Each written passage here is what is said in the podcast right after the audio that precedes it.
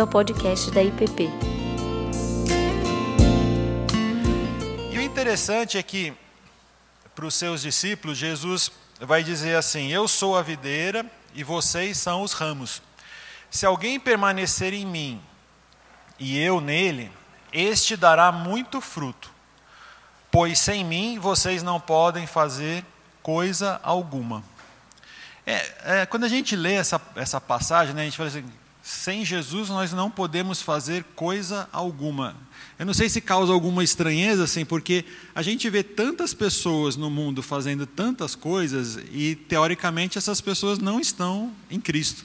E, ao mesmo tempo, elas conseguem fazer coisas. Então, como é assim, né, que, que a gente, sem Jesus, a gente não pode fazer coisa alguma? E a gente tem que entender que isso é naquele contexto desse grande plano, dessa grande cooperação, sendo o, o planeta a nossa grande empresa aí para realizarmos os planos de, de Deus, né? E aí Jesus ele diz isso de uma forma bem impactante para os seus discípulos, dizendo assim: se alguém quiser acompanhar-me, negue a si mesmo, tome a sua cruz e siga-me. E quando a gente vê o contexto disso, ele tinha acabado é, de fazer o milagre da multiplicação dos pães e dos peixes. A multidão o estava seguindo até ele até alerta os discípulos que eles estavam seguindo por conta do que ele acabava acabara de fazer, ou seja, a questão de multiplicar, então eles estavam em busca de algo de Jesus. E ele pergunta então para os discípulos, né? Ou seja, quem os homens dizem que eu sou? E aí muitos dizem, ah, alguns dizem que tu és o profeta, que tu és Elias, que tu és Jeremias, que tu és um mestre. E aí então Jesus vira para eles e, e pergunta: E vocês? Quem vocês dizem que eu sou? E aí Pedro tem aquela revelação e diz: Tu és o Cristo, o Filho de Deus. E Jesus então diz: Olha, você revelou, o Espírito Santo revelou isso a você. E então, depois desse momento, Jesus começa a contar a trajetória dele, que ele iria padecer na mão das pessoas e finalmente seria morto. E Pedro, então, que tinha acabado de ter essa revelação, ele chama Jesus à parte e fala: Não, Jesus, não é assim, né?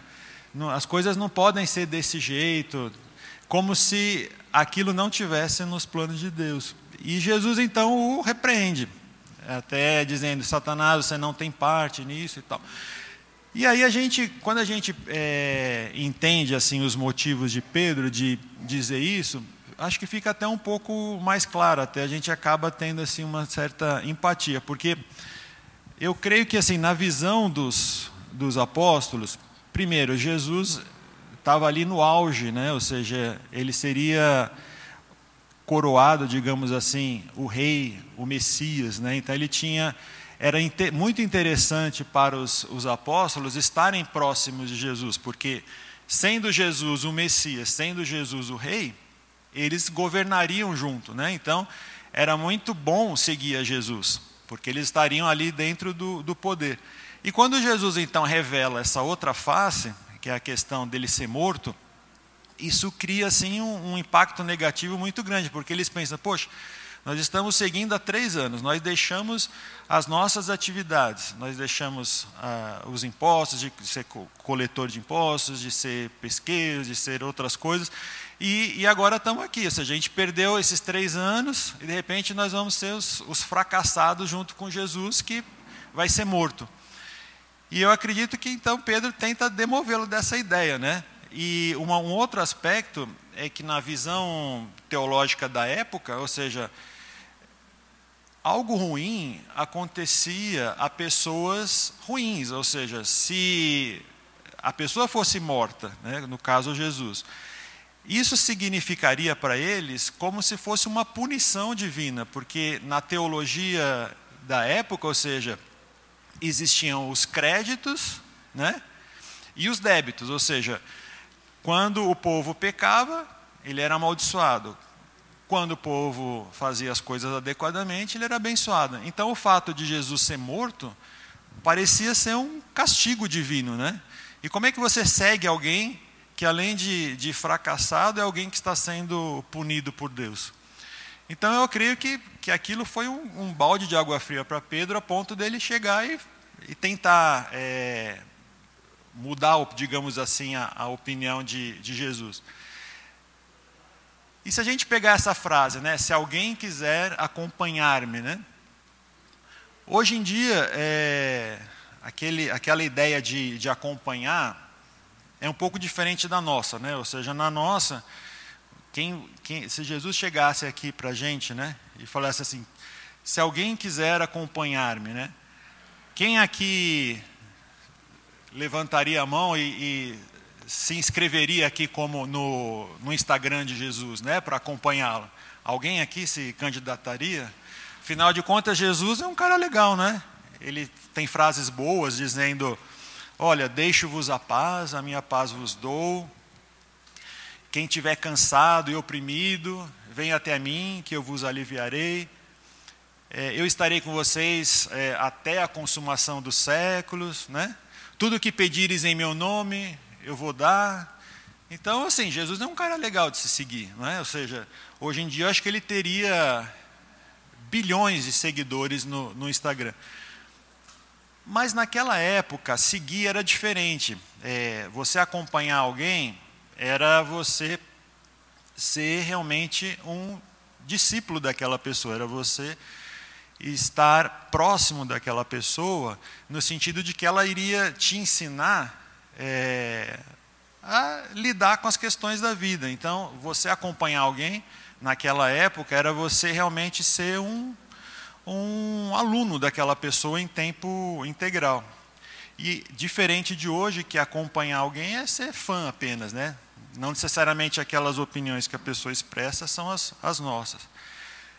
Mas Jesus ele vai dizer, olha, se alguém quiser acompanhar-me, e isso ele vai, ele vai dizer depois que Pedro tem aquela revelação e depois que Pedro tenta repreendê-lo, ele vira para os outros discípulos e diz: Olha, se alguém quiser acompanhar-me, não é tão simples como hoje acompanhar alguém no Instagram.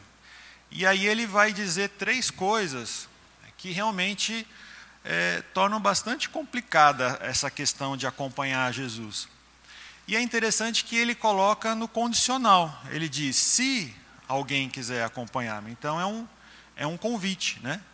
Na verdade, ele está ele tá, é, fazendo uma proposta e cabe a pessoa aceitar ou não aceitar. Só que em aceitando, ele diz essas três regrinhas que tornam algo bastante difícil. Né? Ou seja, e são coisas que a gente perdeu ao, ao longo da, da história, ou seja, negar a si mesmo, tomar a sua cruz, são coisas que elas têm um sentido muito pesado, se a gente for imaginar hoje, né, isso daí, e que ao longo, ou seja, da nossa prática cristã, é, pouco se fala muito, assim, pouco se fala sobre isso daí. A palavra no grego que, que diz, se alguém quiser seguir-me, né, precisa negue-se a si mesmo, o negue-se é o aparneumai, né? ele significa essas três coisas, ou seja, é você negar totalmente, é renunciar e é abster-se. Ou seja, isso é o, o, o significado da palavra em si.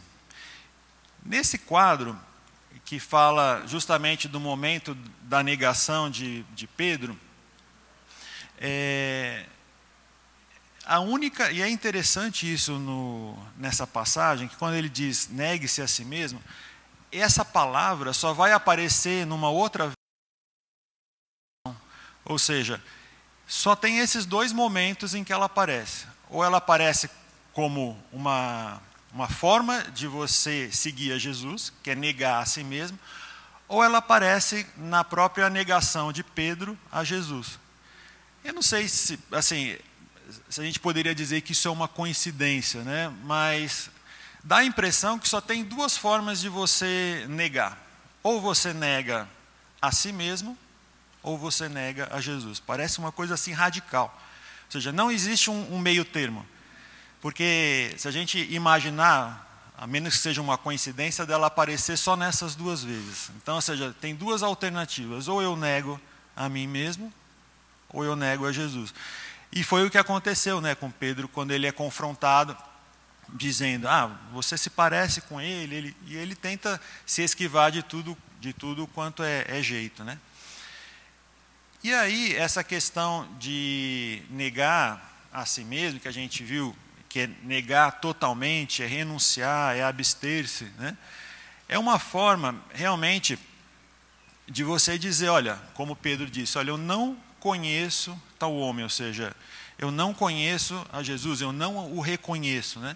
Como, por exemplo, né, quando a gente, às vezes, não sei se já aconteceu isso com vocês, quando o cartão de crédito é clonado, você precisa escrever uma carta para o banco, se chama carta de contestação, em que você escreve: Eu não reconheço tais e tais compras, né? Porque não fui eu que fiz, né? Ou seja, então eu não, eu não reconheço aquele ato, aquilo não, não sou eu, ou seja, não, não, não veio de mim, né?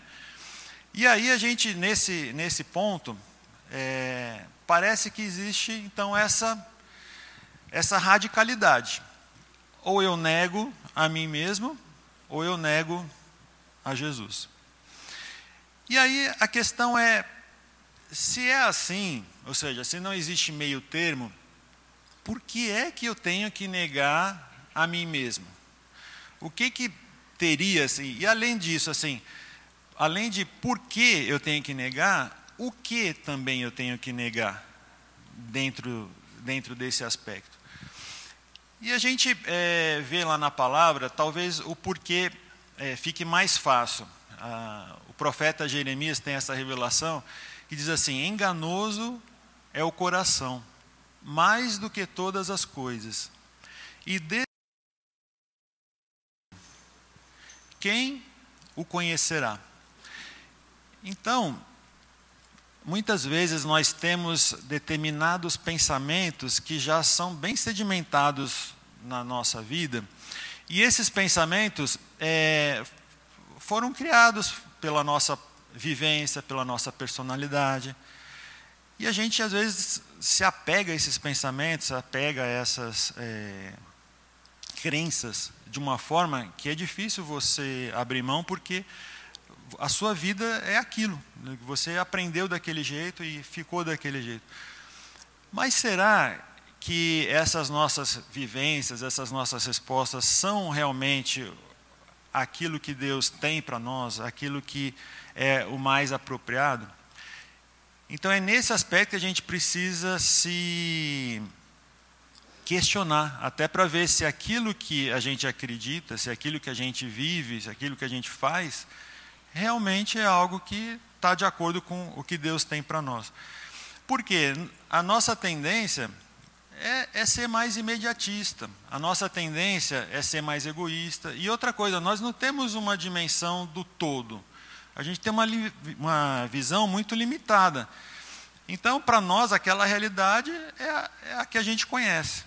E quando Deus oferece uma outra oportunidade, às vezes fica difícil você abrir mão do que você já conhece, do que você já experimentou, do que você já vivenciou, por uma coisa que é questão de fé, né? Nesse aspecto, é,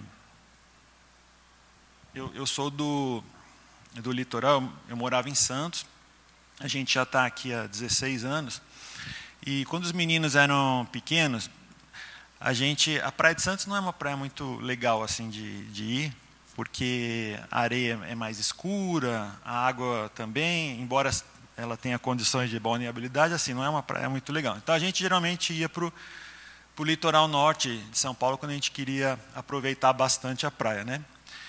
E aí na estrada, na, que é a Rio Santos, logo que a gente chega num determinado momento que ela vai beirando o, o litoral. E aí a gente chega num determinado momento que a gente começa a ver as praias, né? E aí os meninos, eles, quando a gente chegava nessa primeira, que é a de Boracéia, eles falavam, vamos ficar aqui, vamos ficar aqui, pai. A gente fala, não, tem uma mais para frente que é muito melhor, né? Mas eles não entendiam assim, logo, eles ficavam chateados, né? Porque eles queriam, já viam a praia e queriam ficar, né? Mas é que a gente ia era essa daqui, que era um pouco mais para frente, que era de toque-toque. Essa praia era deliciosa, porque além da, da cor da água ser clarinha, né? A gente tinha esses, essas árvores, chapéu de sol na praia, quase na praia toda. Então a gente tinha assim um, um guarda-sol natural. E a água era assim, era é, quase não tinha onda. Então para criança pequena era legal, né? Só que assim, enquanto eles não viam essa, eles queriam ficar na outra. Né? Só que a outra não era a, a melhor, né? E aí eu fico perguntando assim, será que a gente não é assim também com Deus? Às vezes Deus nos oferece alguma coisa, mas a gente chega e fala assim: não, eu quero isso e eu quero agora, eu quero do meu jeito, né? E Deus, não, eu tenho uma outra mais para frente que é bem melhor.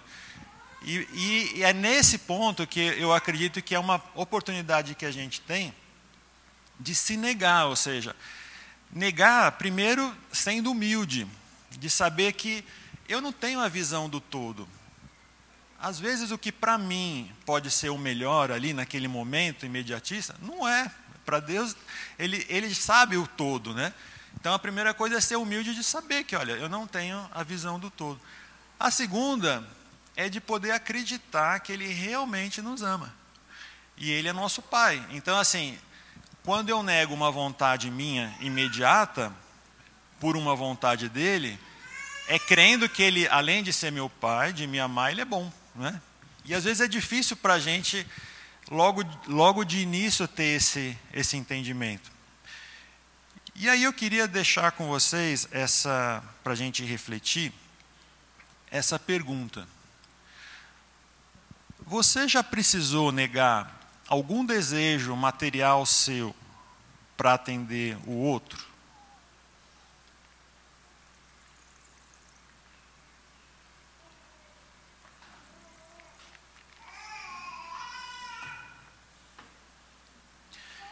E aí depois no final a gente vai conversar sobre isso.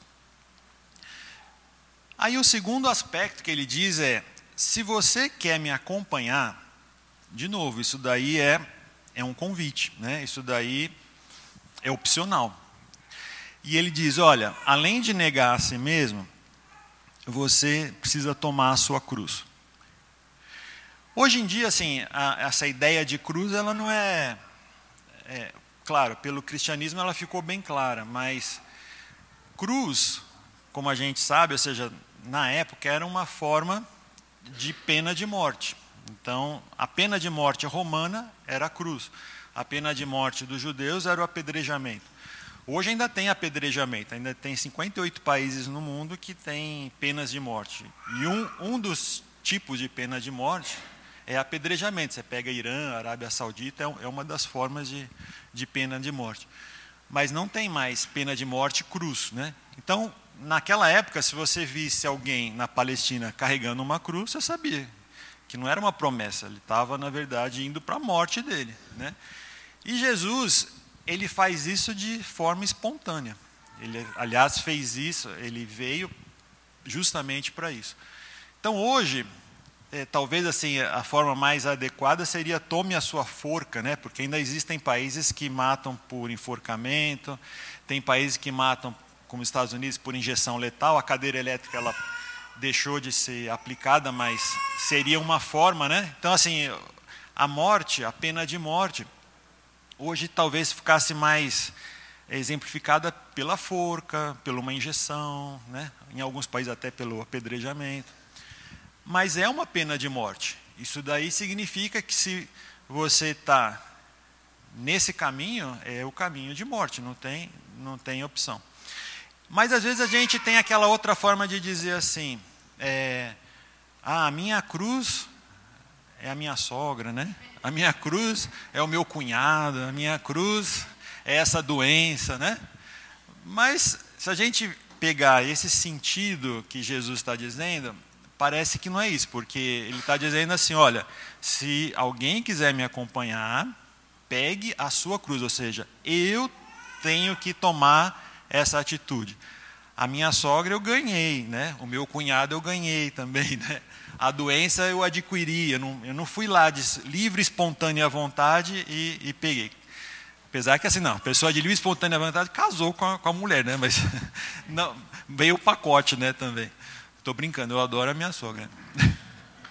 É, Então, assim, essa questão de tomar a cruz significa eu tomei a iniciativa de ir no caminho de morte. Aí alguém vai falar assim: ah, mas o sacrifício de Jesus não foi substituto né, do meu, não foi vicário, como se diz? Por ele ter morrido, eu não preciso morrer, não é? Ou seja, às vezes é essa, essa ideia que a gente tem.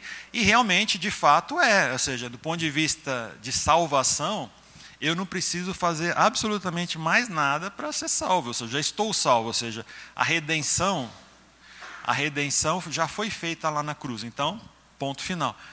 Mas aqui Jesus está dizendo outra coisa. Ele está dizendo, uma vez que você já foi salvo, né, ele está perguntando: se você quiser me acompanhar, né, ou seja, o primeiro passo que a redenção já foi dado. Agora nós estamos dizendo de ser discípulo, né, de acompanhar, né. E parte primeiro do princípio, ou seja, que eu preciso me negar e depois o outro princípio que é eu mesmo preciso ir além e preciso me, digamos assim, me suicidar, né? Então, Paulo vai concordar com isso. Ele vai dizer, olha, em Romanos 6:6, foi crucificado com ele o nosso velho homem, para que o corpo do pecado seja destruído e não sirvamos o pecado como escravos.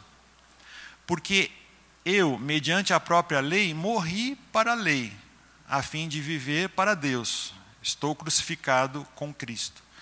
E os que são de Cristo Jesus crucificaram a carne com as suas paixões e concupiscências. Mas longe esteja de mim gloriar-me, senão na cruz, pela qual o mundo está crucificado para mim e eu para o mundo. Então é mais ou menos assim: você tem, por exemplo, se o, o seu fígado não funciona mais, e você tem uma insuficiência dele, ou seus rins não funcionam mais e eles pararam também, ou o seu coração, hoje a gente tem uma alternativa. Você vai, entra numa lista, né, numa fila, e existe a possibilidade de você ganhar um novo órgão. Ou seja, você vai eliminar aquilo dentro de você que não funciona e vai trocar por algo que funciona. Será que não é esse o sentido? Ou seja, se a gente percebe em nós né, algo que não contribui, né, que já está insuficiente, que já não está mais funcionando, né, será que a alternativa não seria, então, trocar, ou seja, eliminar aquilo? e ganhar de novo né, um, um, novo órgão. E é mais ou menos, não é o que acontece no, no batismo, ou seja, quando a gente morre e ressuscita.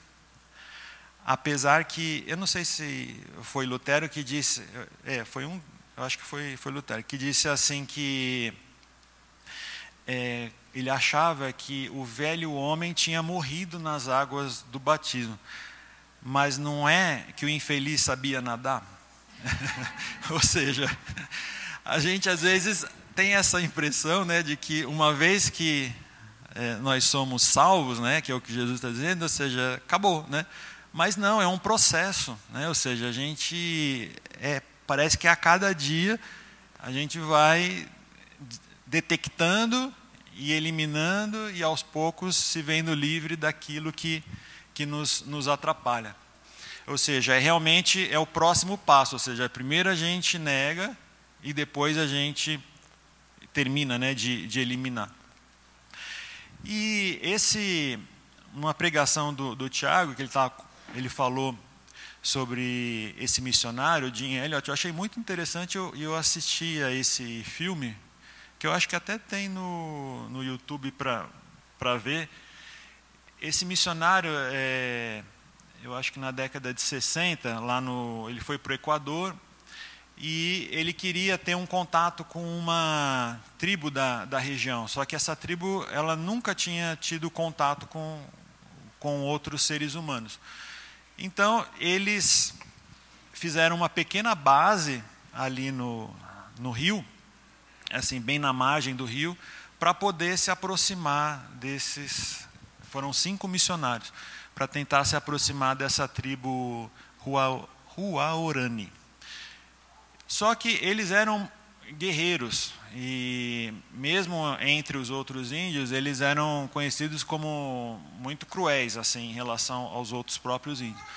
E eles tentaram então fazer esse, esse contato. E um pouco antes de ir, eles tinham sido advertidos, até isso não foi uma ideia da missão, foi partiu deles mesmo, isso daí. Eles estudaram a língua e, e lá eles resolveram fazer isso. Eles já estavam no Equador, só que eles resolveram ir além, resolveram ir para essa região onde eles, o, o, eles conseguiram avistá-los. E aí o, o filho dele, antes dele partir, disse assim: Pai, você não vai levar as armas? Aí ele disse assim: Olha, filho, se o papai morrer, o papai já está pronto para se encontrar com Deus, mas eles não. Então eu não posso matá-los, né? E realmente eles deixaram, deixaram as armas e foram sem as armas. E no final das contas, acabou que, infelizmente, é, eles foram mortos. Os índios acabaram matando todos os, os cinco, né, e o Jim Elliot foi um deles. E ele também, antes de partir, ele disse para a esposa isso: olha, não é tolo aquele que abre mão do que não pode reter para ganhar o que não pode perder. Porque às vezes a gente tem aquela sensação assim de que precisamos ter controle de tudo, né? Ou seja, quando algo foge ao controle, isso gera ansiedade, gera frustração. Porque no fundo, no fundo é uma falsa sensação. A gente não tem controle de uma série de coisas. É. E talvez a gente tenha controle de poucas coisas mesmo, né? Ou seja, se a gente pensar, é, nós somos muito frágeis, né? A vida é muito frágil a qualquer momento, qualquer coisa pode acontecer, né, inesperadamente. Mas às vezes a gente vive como se não, como se eu tivesse um domínio completo e conseguisse evitar essas, essas coisas ruins de acontecer.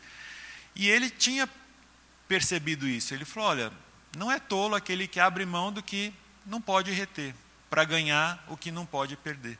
Né? Ou seja, ele sabia que a vida dele ele não poderia ter nenhum controle sobre isso. Né? E ele se dispôs, né? ou seja, ele realmente se negou a si mesmo, tomou a sua cruz, a ponto de, com isso, poder atingir pessoas que ele nem tinha contato. E o interessante é que o índio, vou dar um spoiler aqui, mas o índio que o mata, esse índio depois acaba se tornando cristão, ele acaba se convertendo, e o filho dele, quando volta a essa região, e ele já, já era cristão, ele vai e procura o filho para pedir perdão pelo que tinha acontecido. Então é uma história muito, muito bonita essa daí. E que realmente, na, na para Deus, assim, quando a gente faz algo assim, e é claro que às vezes ele tem poucas pessoas é, no mundo para essas, essas características, né? Mas ele tem algumas pessoas que ele tem esses grandes feitos, quando a gente viu semana passada, às vezes ele coloca uma rainha, né, como colocou Esther ali, para poder abençoar um, um, povo. Às vezes ele pega José, que passa por todo aquele treinamento dele para se tornar primeiro-ministro do, do Egito. Então, às vezes, Deus tem essas grandes pessoas, mas nós, ou seja, mesmo na nossa, no nosso mundo, no nosso cotidiano, nós também somos cooperadores. Né? E nós podemos também, às vezes, abrir mão de determinadas coisas e tomar a nossa cruz para isso. E na matemática de, de Deus, às vezes eu tenho pouca coisa para oferecer, como aquele menino que na multiplicação ele tinha é, cinco pães né, e dois peixinhos. Então tinha pouco. Mas esse pouco, quando eu abro mão de um pouco que eu tenho, Deus pode fazer isso muito. Né? Mas eu preciso abrir mão. Né? Eu preciso, às vezes, é, deixar isso daí. Né? E aí a segunda pergunta que a gente pode também pensar é o seguinte: existe algum aspecto financeiro né, que não contribua com o reino de Deus que você gostaria de crucificar?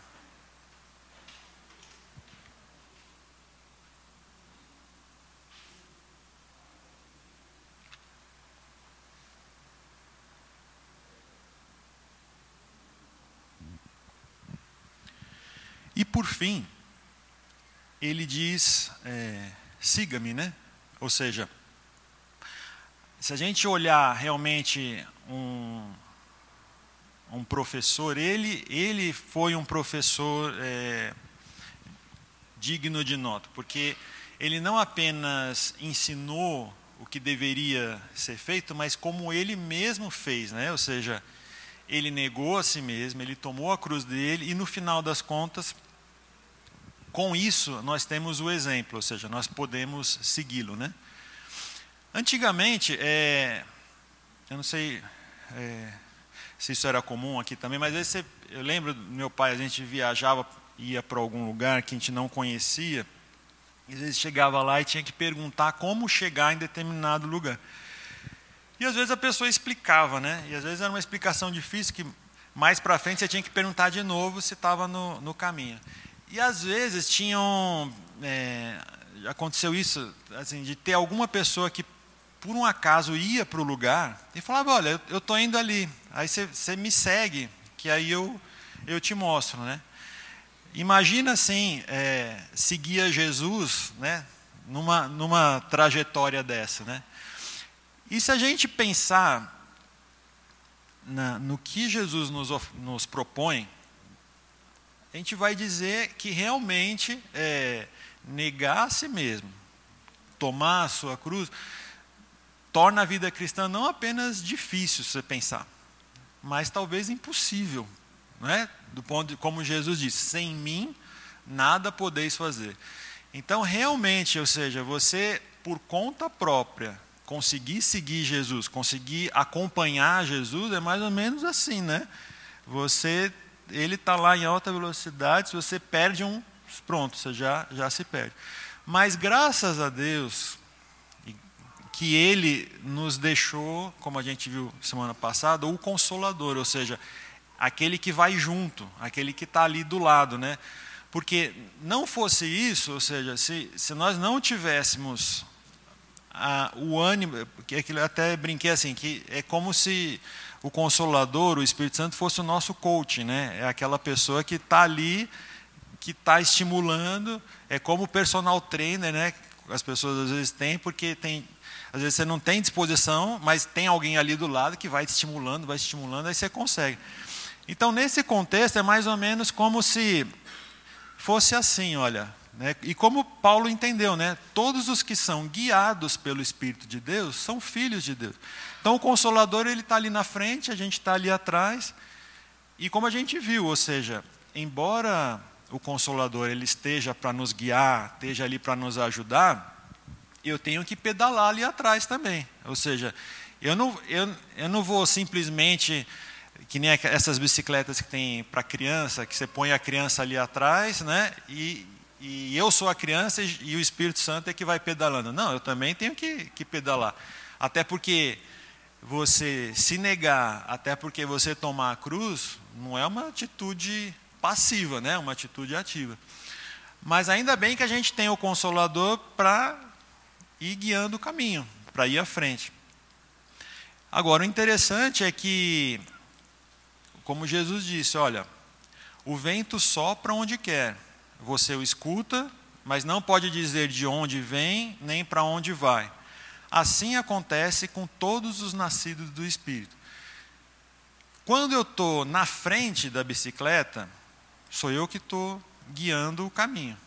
Quando eu decido ir para trás, eu deixei alguém tomar a decisão por mim. Embora isso tenha um lado bom, tem o lado de que eu perdi a autonomia, né? ou seja, agora tem alguém.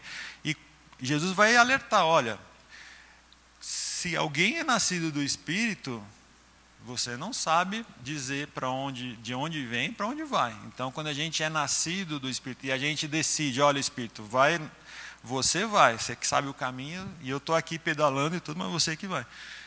A gente é, acaba abrindo mão dessa nossa falsa impressão de controle. Porque no fundo a gente está ali na frente da bicicleta também, achando que está com controle, mas não tem controle nenhum, porque a gente não está sabendo nem para onde a gente está indo. Né?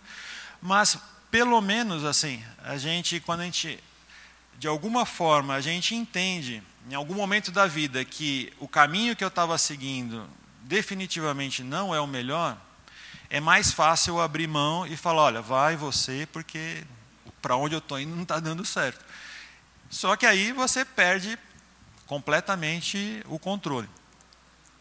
Então, é, eu queria propor, agora a gente, para a gente terminar, fazer o seguinte: ficar em pequenos grupos assim de cinco pessoas, seis pessoas, para a gente conversar sobre esses três assuntos, né, esses três aspectos, essas três perguntas. E a última é: você acha que o caminho escolhido por Jesus é diferente do seu em relação às suas finanças?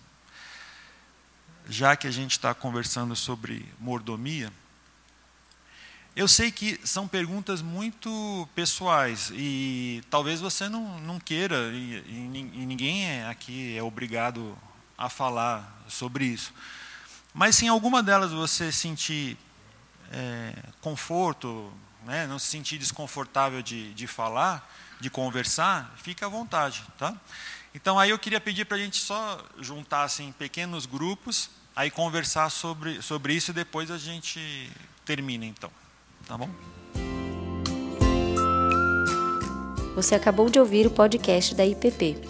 Para saber mais, acesse nossa página em www.ippdf.com.br.